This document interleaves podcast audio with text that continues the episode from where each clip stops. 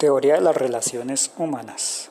Esta teoría nace como contradicción al ordenamiento estricto y control frustrante de la teoría clásica, la cual fue desarrollada por el psicólogo Elton Mayo.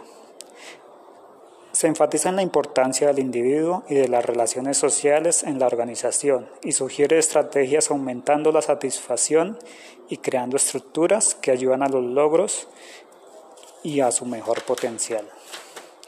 Su contribución es muy grande ya que todas las corrientes administrativas se fundamentan en esta escuela y quien no toma el elemento humano está condenado al fracaso basándose en el sentir y pensar del empleado.